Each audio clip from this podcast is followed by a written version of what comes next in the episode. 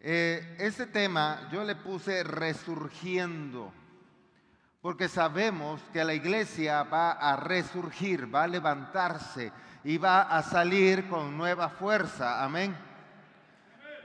Nosotros sabemos que hemos estado este tiempo confinados, encerrados, no porque nosotros, la iglesia, no crea en un Dios de poder, sino porque hemos estado obedeciendo lo que la ley, lo que el gobierno ha estado estableciendo.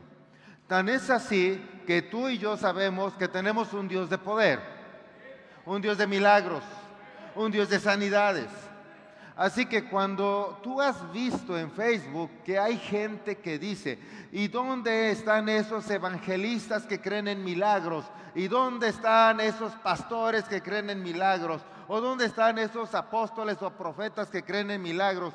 Pues tú puedes decir, mi pastor sigue haciendo milagros. Seguimos orando, seguimos bendiciendo, seguimos visitando gente. Nosotros no estamos teniendo temor, nosotros no estamos atemorizados. Tan es así que de lunes a sábado tenemos un tiempo de oración en Facebook. 15 minutos, pero todos los días estamos orando por sanidad. Hay gente que está subiendo su petición y gente que al otro día está subiendo ya su testimonio de que ha recibido su milagro. Seguimos haciendo milagros, amén. Ahora, esto es ahí.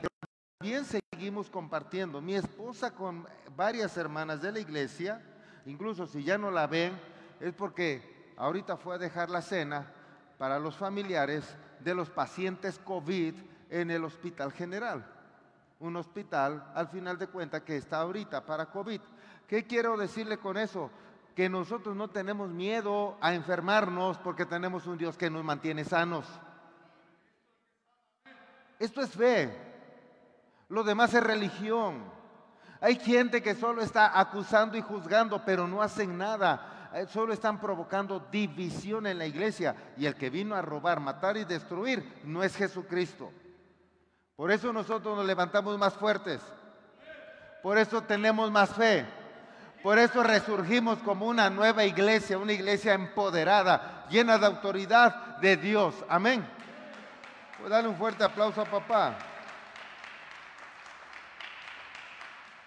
ante las diferentes situaciones, a través de los años y los siglos, la iglesia siempre ha sido atacada por el enemigo. Desde el principio, antes de Jesucristo y después de Jesucristo. Antes de Jesucristo, es cierto, no estaba la iglesia cristiana, por eso es cristiana y después de Cristo. De Cristo para acá ha sido atacada de manera tremenda. De tal forma que hubo un tiempo en que aún los tomaban presos, los perseguían a la iglesia, o los mataban, los encarcelaban al que mejor le iba, o si no los metían al circo romano. Era un lugar como un estadio de fútbol hoy día, en donde al ponerlos ahí a los cristianos, después soltaban a leones o tigres para que los comieran. Ahora te imaginas tú que ahí estuvieses en medio y estuvieras orando y ya se está comiendo el león al de un ladito. ¿Tú qué ibas a hacer? ¿A seguir orando o a correr? De todo mundo tendrías escapatoria. Así es que no tienes por qué correr del COVID. Mejor adora a Dios y Dios te sana. Dios te restaura. Dios te bendice. Dios te provee. Y cada vez que la iglesia ha sido atacada por el enemigo, la iglesia se levanta más fuerte. Cada vez que la iglesia ha sido atacada por el enemigo, la iglesia se levanta más fuerte. La iglesia surge más fuerte. Pero eso es algo que tenemos que tener en nosotros. Y la diferencia la va a hacer qué hacemos con nuestro tiempo de confinamiento. ¿Has escuchado que hay gente que ha sido metida a la cárcel hoy día y que allá en la cárcel conoció de Cristo y cuando salió, salió lleno del Espíritu Santo y son predicadores. Bueno, ¿qué estás haciendo con tu tiempo ahora que estás en casa o que no vas a la escuela de manera presencial y no pierdes el tiempo en viajar? Ese tiempo, ¿qué haces? el que ocupabas para viajar, el que ocupabas en tu recreo para ir a desayunar, en lo que desayunas y regresas, ahora desayunas en casa, no viajas, estás en casa. Todo ese tiempo, 20, 30, 50 minutos, ¿qué haces ahora? ¿Te duermes? ¿Ves la tele? ¿Videojuegos? ¿Estás comadreando? ¿Qué haces? Porque ese es tiempo vida y bien podrías estar meditando en la palabra, llenándote de sabiduría, llenándote del poder del Espíritu Santo, para que cuando esto se termine totalmente, salgas llena o lleno de poder, llena de conocimiento, llena de sabiduría. Eso va a ser la diferencia. La diferencia entre un cristiano que solo espera milagros y el cristiano que produce milagros. Eso hace la diferencia entre el cristiano que siempre depende de otro para recibir bendición o el cristiano que es una bendición. Wow, qué tremendo, ¿verdad? ¿Qué haces con tu tiempo vida? Eso va a ser la diferencia, familia. Por eso, cuando hablamos nosotros que ante las diferentes circunstancias que el enemigo ha querido quebrantar a la iglesia, la iglesia se repone. La iglesia se siente acorralada, pero en lugar de ceder al enemigo, en lugar de huir, busca de Dios, se llena de la presencia de Dios y les digo, se levanta o sale con más poder. Y cuando el enemigo ha dispersado a la iglesia, la iglesia por donde quiera que va, habla del Evangelio. Eso es algo que sucedió hoy. Cuando en aquellos días había persecución, la iglesia se movía. Se movía a otras ciudades, se movía a otros pueblos y allá llevaba el Evangelio. Hoy nos encerraron. Dijeron no pueden estar congregados. Dijeron no puede haber grupos pequeños en las casas. No pueden estar llevando el Evangelio. Y entonces nos vimos en la necesidad de aprender a filmar, a grabar, a hacer los videos, a acondicionar lugares y estar subiendo videos a Facebook, a YouTube, a Twitter, a este, Instagram para que nosotros pudiéramos extender el reino de Dios. El enemigo nos quiso encerrar y ahora salimos. Hay gente que nos sigue de otros países hoy día y están pidiendo oración y allá están siguiéndonos. El diablo nos quiso encerrar y nosotros salimos más allá de las fronteras, no solo de Izúcar, sino de México. Dios es bueno y nunca deja de amarnos. Así que todo esto tú tienes que estar aprendiendo para tu vida también, familia. Tienes que dedicarle tiempo a Dios, tienes que meditar en la palabra y cuando algo no comprendes, entonces busca a tu mentor. Tu mentor te va a instruir, te va a guiar. Hay gente que nos va a estar atacando. Hay gente que aún me etiqueta cuando nos ataca. Y tal vez tú lo veas.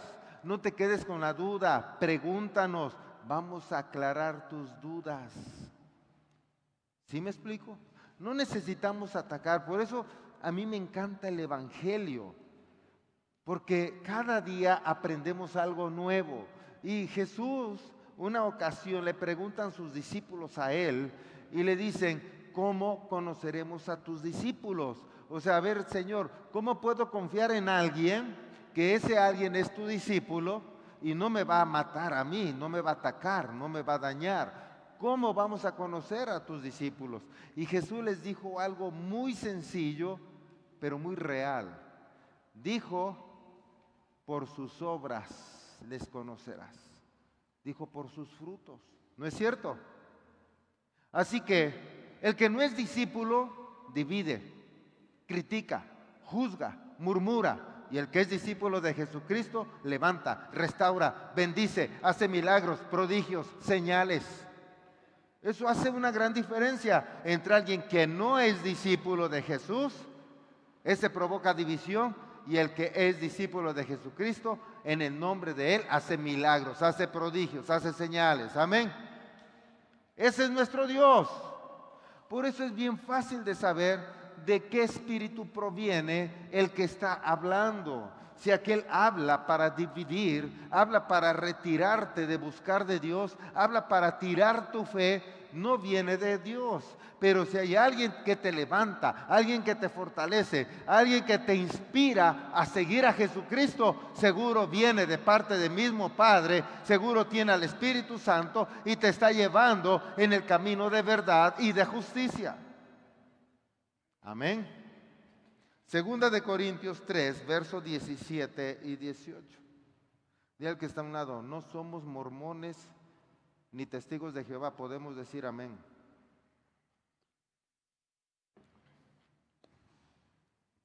Segunda de Corintios 3:17, porque el Señor es el Espíritu. Y donde está el Espíritu del Señor, allí hay, a ver fuerte, allí hay libertad. Porque el Espíritu de Dios te mueve a libertad.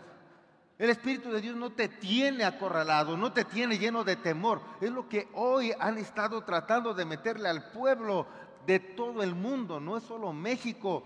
Te vas a enfermar, te vas a morir, te va esto, te va lo otro, no salgas. Casi, o sea, dense cuenta, nos hacen poner charcas. ¿Por qué? Porque si tú pisas, desinfectas tus zapatos y ya entras. Yo me imagino que después vas lamiendo el piso. ¿O ¿Para qué desinfectarlo? Piénsalo de esta manera. La ciencia, la ciencia dice que el coronavirus no viaja más allá de metro y medio por su peso, lo máximo, metro y medio, no tiene pies para caminar. Así que viaja a metro y medio, cae y ahí se queda. ¿Sí me está siguiendo? Ustedes están a un metro sesenta, así es que bien pueden gritar. Y si gritas no pasa nada, porque aunque haya caído a su máximo, máxima distancia, todavía hay 10 centímetros de distancia entre sillas alrededor de donde tú estás están a unos 70. Los medimos, no creas que al tanteo con metro. ¿Sí me estás siguiendo? Pero además tienes cubrebocas, tampoco va a salir. ¿Me estás siguiendo? O sea, no tengas temor. Además tienes al Espíritu Santo, el sanador por excelencia, el que te bendice, el que te guarda, el que te protege, Wow, ¿qué más quieres? Dios es tu sanador. Cuando creemos realmente Dios, en este Dios sanador, no en esos dioses por ahí que andan, que no sanan, que no bendicen, que no restauran. No, en esos no, esos tengan miedo. Pero si tienes un Dios que sana, que restaura, que bendice, sé libre, porque el Espíritu de Dios lo que da es libertad. Y entonces esta es una oportunidad para profundizar en la palabra y para salir lleno de poder y de unción, lleno del Espíritu Santo. El diablo te quiere tener en casa, lleno de temor, pero si estás en casa, estás invocando el nombre de Dios, estás llenándote del Espíritu Santo, estás llenándote del conocimiento de su palabra. Y el diablo va a decir, ya lo logré, están encerrados. Lo que no sabes que encerrado a ti te pasó como a la oruga. La oruga se encierra en un capullo y cuando sale, sale como una mariposa que ahora avanza más lejos que una oruguita, ¿no es cierto? Es mucho más hermosa, vuela. Así que parece que el diablo te encerró. Dice, ahora los tengo encerrados, llenos de miedo, pero estás en un capullo llenándote del Espíritu Santo, empoderándote, ganando autoridad, llenándote de conocimiento y cuando salgas vas a salir lleno de unción del Espíritu Santo para hacer milagros, sanidades y prodigios. Aleluya. Dale un fuerte aplauso papá. Por eso dice el verso 18. Por tanto, nosotros todos mirando a cara descubierta como en un espejo la gloria del Señor, a ver, ¿qué es lo que vemos? La gloria del Señor, pero tú lo ves en la cara, como en un espejo. Si tú ves en un espejo, la cara de quién ves. Y entonces la gloria del Señor en quién está. ¿Te das cuenta que, que ahí hay una revelación muy bonita? Yo, yo que tú ya estuvieras bien contento. Porque quiere decir que Dios te está diciendo que Él está en ti. Que Él está en ti que Él está en ti y que ahí hay poder, ahí hay unción, ahí no hay temor, ahí hay valentía. ahí hay dominio. Y entonces nada te va a hacer tener temor, nada te tiene que hacer dudar de tu fe. Si hay gente que te quiere hacer dudar de tu fe, tú entonces ora, lee este pasaje y dirá, dirás, por tanto, yo, y lo puedes aplicar de manera personal, por tanto yo, mirando a cara descubierta, como en un espejo la gloria de Dios y te pones frente al espejo y entonces dirás, wow, ya estoy viendo la gloria de Dios porque estoy hecho a imagen y semejanza de Jesucristo. Wow, te va a animar. Pero además de eso, Dios es sabio, Dios sabe lo que nos depara en el futuro, ¿no es cierto? Pregunto, piénsalo bien, está saliendo en Facebook. Piénsalo bien, iglesia. Cuando yo les pedí que dieran gracias a Dios todos los días, ¿por cuántas cosas fueron?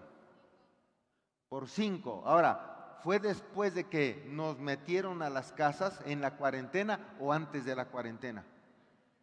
Entonces, si fue antes, ¿no crees que no es coincidencia? Dios sabía lo que venía y dijo Dios, entonces ahora den gracias porque cuando damos gracias empezamos a ver las cosas con las que Él nos bendice, las cosas que sí tenemos. Dejamos de ver lo que no tenemos, vemos lo que nos salió bien, dejamos de ver lo que salió mal. Hemos aprendido de ello, pero ahora proseguimos hacia la meta. Como vemos las cosas que están bien, estamos más felices. Como estamos más felices, buscamos más de Dios. Como buscamos más de Dios, cumplimos su palabra. Como cumplimos su palabra, sus bendiciones nos alcanzan donde quiera que vamos. Wow, ¿te das cuenta del proceso? Por eso todos los días tienes que estar dándole gracias a Dios. En la noche, antes de dormir, ¿por qué le tengo que dar gracias a Dios? Y empieza a buscar. Es más, ahorita empieza a pensar. Cuando menos una cosa, no, no, no me digas mi vida, ni la vida de mi pareja, ni de mis hijos, ni la sonrisa de mis nietos. No, no digas eso. Algo que digas que es algo que no es cotidiano una bendición que hoy hayas recibido. Piénsalo, te doy cinco segundos.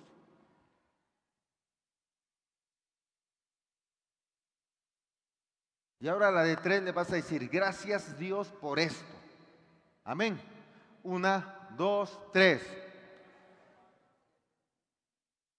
Ahora imagínate, por una cosa, dices, gracias Dios por esto. Gracias porque pude ver a mis hermanos, a mis hermanas. Gracias Señor porque estoy hoy festejando el Día del Padre con mi familia en Cristo. No pudo haber sido un mejor Día del Padre que estar abriendo nuevamente el templo para alabar al Padre Todopoderoso, al gran yo soy, al Rey de Reyes, al soberano, al Creador. Aleluya. Y es entonces cuando en la noche tú empiezas a analizar y sí, también, ¿por qué no? Gracias por la vida de mis hijos, de mis hijas. Gracias por mi vida, gracias por mi salud.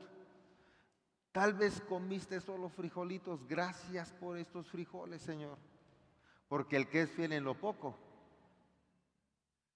el que es fiel en lo poco, otra vez más fuerte, el que es fiel en lo poco, en lo mucho te pondrá. El gran problema es que la gente, ay, solo esto, ay, basura, yo quiero más. Si no agradeces esto, lo otro tampoco va a ser suficiente, ni lo otro, ni lo otro, ni lo otro. Nunca te va a ser suficiente. Pero cuando eres fiel en lo poco y le agradeces a papá Dios y dices, gracias Señor por esto, gracias Dios por estos frijoles, mañana tiene queso los frijoles.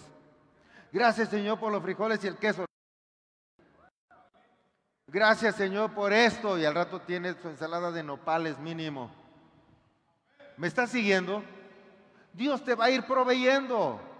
Ah, pero yo soy el que trabaja, sí, y te va a dar la fuerza y te va a dar la salud y la habilidad y los dones y el talento para trabajar y hacerlo bien. Y te va a dar la gracia para que aunque aquel no venda y el otro tampoco, tú sí vendas, para que tú tengas trabajo. Es la gracia de Dios. Aleluya. Por eso nosotros, tú y yo, no nos manejamos, y con todo respeto para el gobierno, no nos manejamos según el gobierno de este mundo. Nuestra economía depende del gobierno de los cielos. Él es nuestro proveedor. Cuando mi esposa y yo estábamos empezando aún este ministerio, vendíamos por catálogo. Yo ya no trabajaba en la empresa, ahora solamente teníamos ventas por catálogo. Y había tiempos en que donde vendíamos, que era en el hospital, con algunos maestros, en sus casas, etcétera, llegaba con los mismos catálogos de nosotros, o sea, similares, misma empresa, y cuando llegábamos nosotros nos decían, ya escogimos en el otro catálogo de fulana, ya nomás nos das tal modelo y tal otro, y nos compraban a nosotros. Y usaban los otros catálogos para buscar y nos compraban a nosotros. Eso es gracia de Dios, eso es bendición de Dios. Y cuando nos empezamos a dedicar a tiempo completo en el ministerio, hubo gente que no nos daba tiempo ir a cobrarle, nos encontraba en cualquier lugar, en la tienda, en la calle. ¡Ey! les debo, tengan, y nos pagaban, y nos pagaban, y nos pagaban. Eso es gracia de Dios. Ahora estás entendiendo qué es la gracia. La gracia es el favor de Dios. Es el que aunque tu precio, tu producto esté más caro, digan sí, pero te atiende bien. Sí, sí está un poquito más caro, pero es bonita la verdura. Sí, sí está caro, pero los chiles en nogada saben ricos. Sí, sí es más caro, pero ¿qué vendes? Pero eso está mejor que en ningún otro lado. Eso está mejor que en ningún otro lado. Eso está mejor. Y entonces van a ir donde tú estás. ¿Sí me estás siguiendo? Eso es gracia. Eso es gracia. Y es cuando la iglesia emerge con poder, con autoridad, con dominio, porque la gente va a decir, ¿y cómo es que ustedes sí están teniendo dinero? ¿Cómo es que ustedes no se quejan? ¿Por qué nos vamos a quejar si somos bendecidos por Dios? ¿Cómo nos vamos a quejar si Dios siempre me está bendiciendo, nunca me ha soltado de su mano?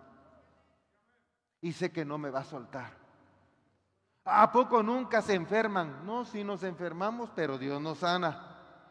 Hemos tenido enfermos de COVID, pero hasta ahorita ningún, ningún deceso, ninguno hemos perdido. Hemos orado y hemos rescatado a todos. Sí hemos tenido enfermos, pero todos estamos vivitos y alabando a papá Dios.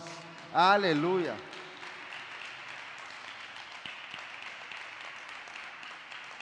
Ese es el poder de papá Dios. Eso es fe. Lo demás es religión. Y si te das cuenta, ni siquiera te he dicho, tienes que repetir esta oración 5, 10, 15, 20, 50 veces. En ningún momento. Porque esto es el Evangelio.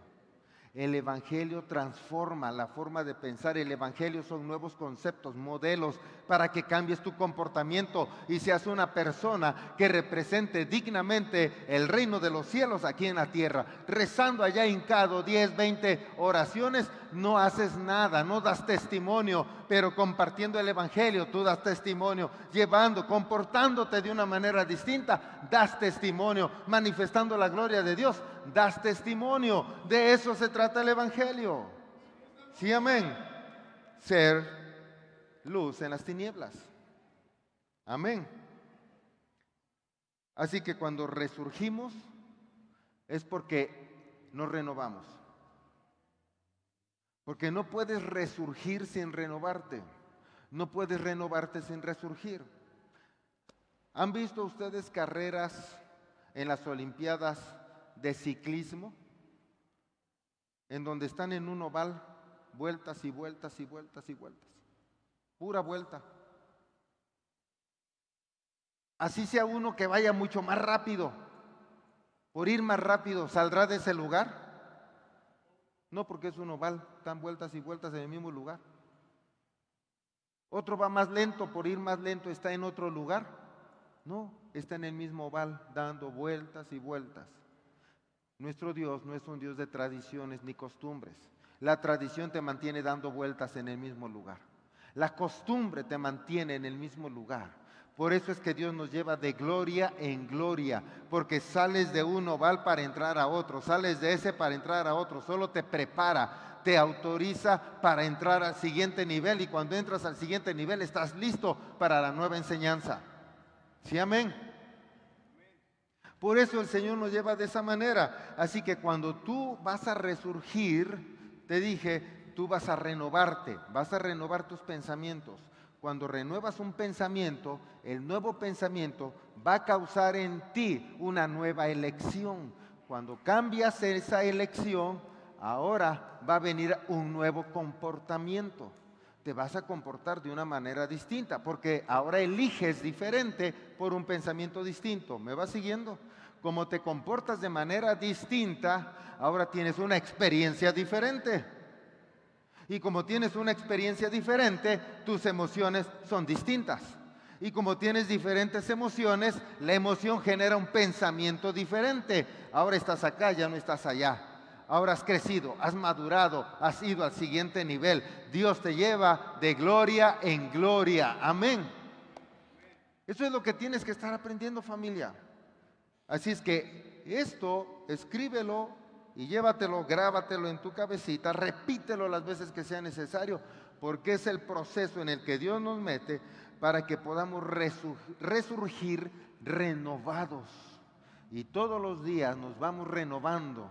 Y cada vez que tú buscas de Dios, Dios te enseña cosas grandes y que tú, que tú no conoces. Pero cuando te las revela, las conoces. Pero si mañana vuelves a meditar en la palabra, te da una nueva revelación de algo que no conocías el día anterior.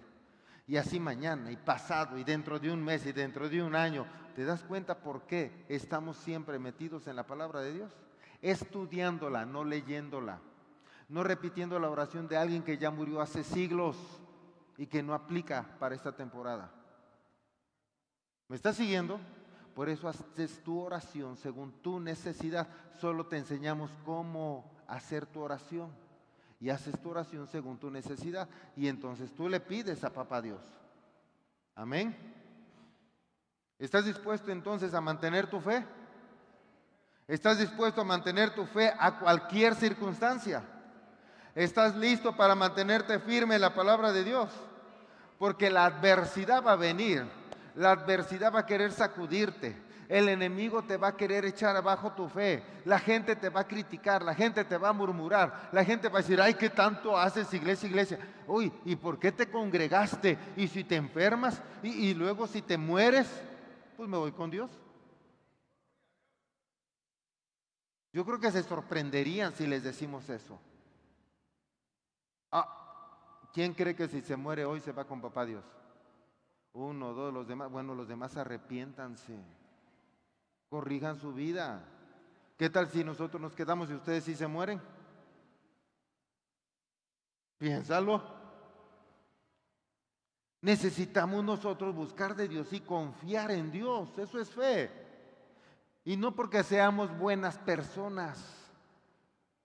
E, estas dos semanas, si no mal recuerdo, cuando menos dos semanas, he estado compartiendo el Evangelio y le he dicho prácticamente lo mismo a la gente, diversa gente vamos, por necesidad, por, por la ignorancia de ellos. Es que ustedes se creen buenos. No, no nos creemos buenos. Por la sangre de Jesucristo somos buenos. Pero nosotros seguimos comportándonos de pronto medio mal.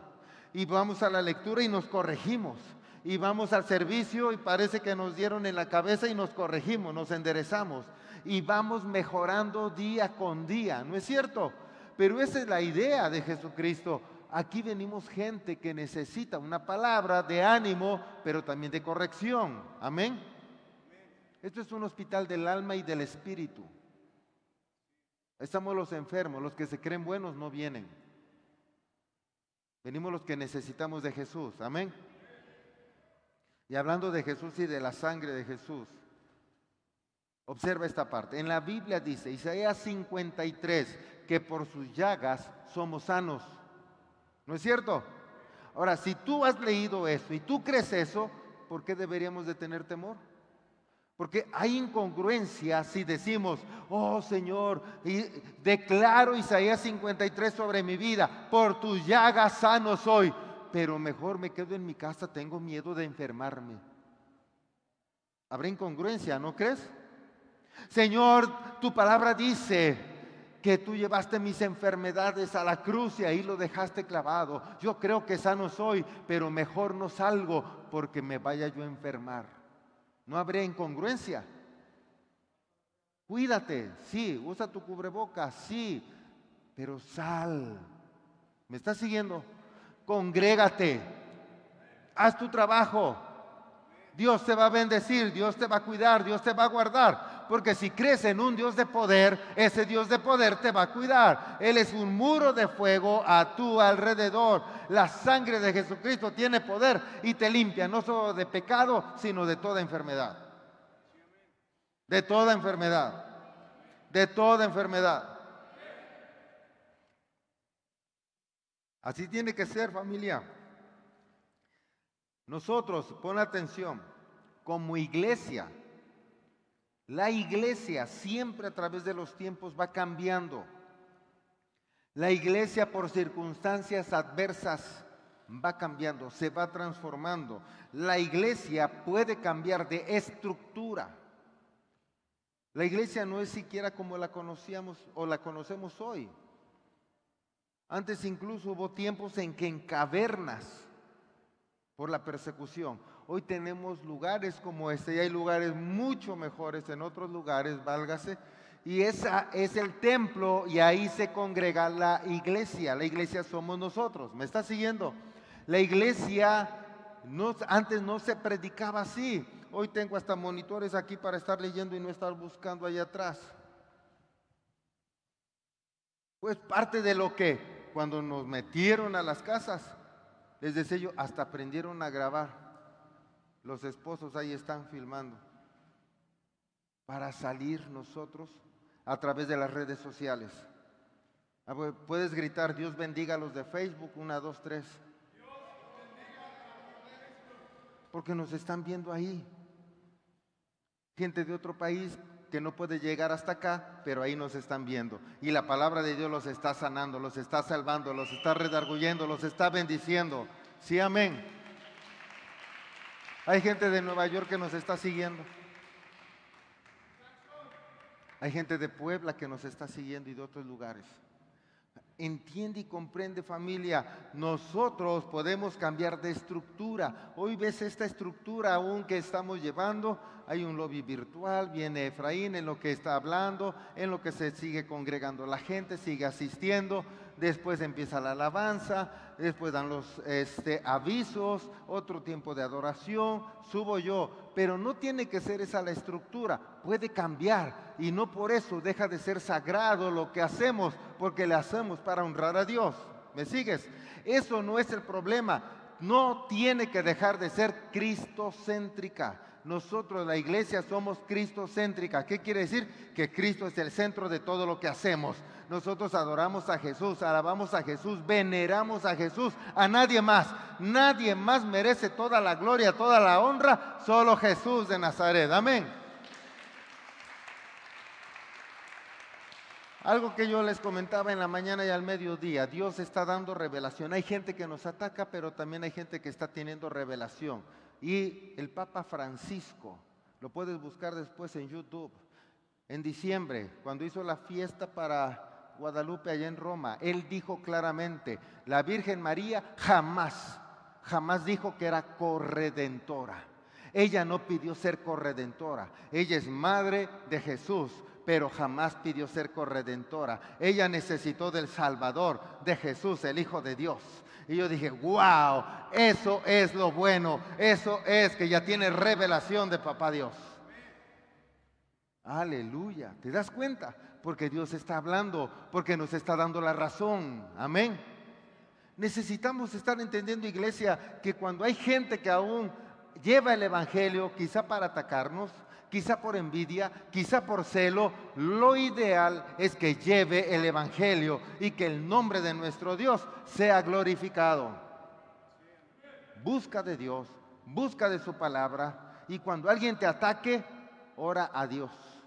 Cuando alguien te diga algo en contra tuya y sabes que no es verdad, busca a Dios. Cuando alguien te critique, busca a Dios. Y entonces Dios es el que hará, calmará las aguas, calmará los fuertes vientos y tú estarás a salvo. ¿Sí, amén? Necesitamos estar entendiendo todo esto, iglesia. El Salmo 30, 11 dice algo bien importante. Tú cambiaste mi duelo en alegre danza. Tú cambiaste mi duelo en alegre danza. Si tú estabas triste, si tú estabas agotado, si tú caminabas ya cabizbajo, si tú tenías viviendo un duelo, porque alguien aún literal se murió hace uno, dos, diez, veinte años. Si tú vives en duelo porque el novio se fue y te dejó, porque el marido se fue y te dejó, si tú estabas en duelo, dice el Señor, que Él cambió tu duelo en alegre danza. Ahora, ¿por qué cambia tu duelo en danza? Porque para danzar alegre tienes que estar feliz. Para estar feliz tienes que ver las bendiciones y ser agradecido.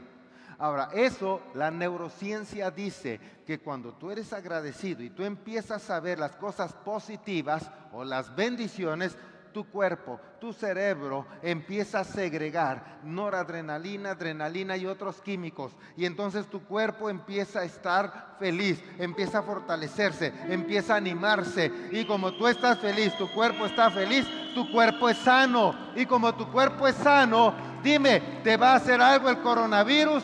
No, ninguna otra enfermedad te va a hacer nada. ¿Por qué crees que Dios dice, hey, yo voy a cambiar tu duelo en alegre danza? Porque te quiero sano, quiero que tu cuerpo esté sano, quiero que tu alma esté sana, quiero que tu mentalidad esté sana, porque no quiero que te andes enfermando como lo hacen los del mundo, porque yo te quiero a ti como rey, como sacerdote, como embajador de mi reino, y para que me representes dignamente, te quiero sano, porque irás hasta donde tu cuerpo te permita. Y para eso necesito un cuerpo sano en ti. Aleluya. Por eso cambiaré tu duelo en alegre danza.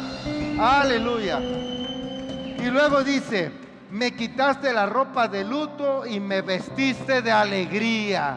Aleluya. Va a venir alegría del Espíritu Santo. Alégrate para papá Dios. Puedes ponerte de pie y dar un buen grito de júbilo. Y además el verso 12 dice, para que yo cante alabanzas y no me quede callado. Aleluya. No te quedes callado. Alaba, papá Dios. Dale un buen grito de júbilo. Alégrate. Porque para eso Dios te ha formado y te lleva a su imagen y semejanza. Aleluya. Gracias, papá. Bendito eres Dios. Sí, Señor, grande y fuerte es nuestro Dios. Y fuerte es nuestro Dios. Aleluya. Díselo.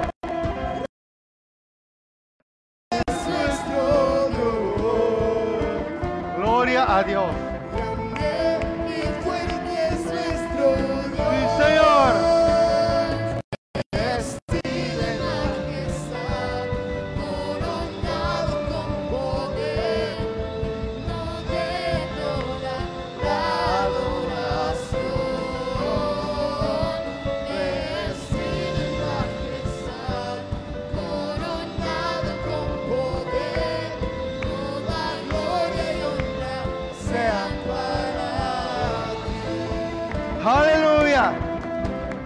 Gracias, Señor, por tu amor, por tu bendición.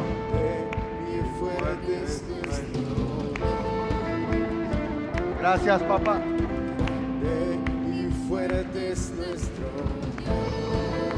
Díselo a Él desde tu corazón.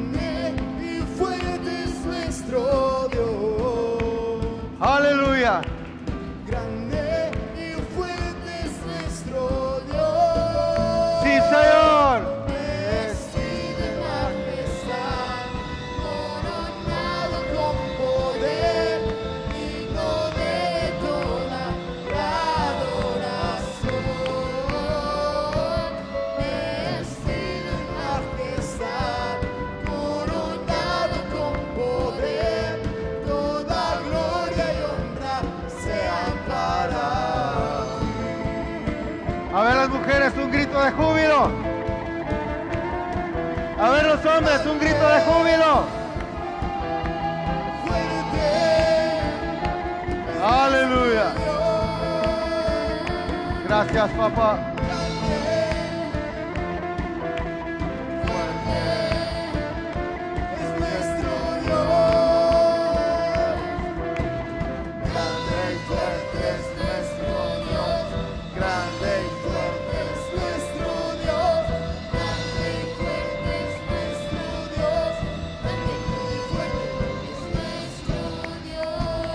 Aleluya, aleluya. Gracias Señor. Gracias Señor.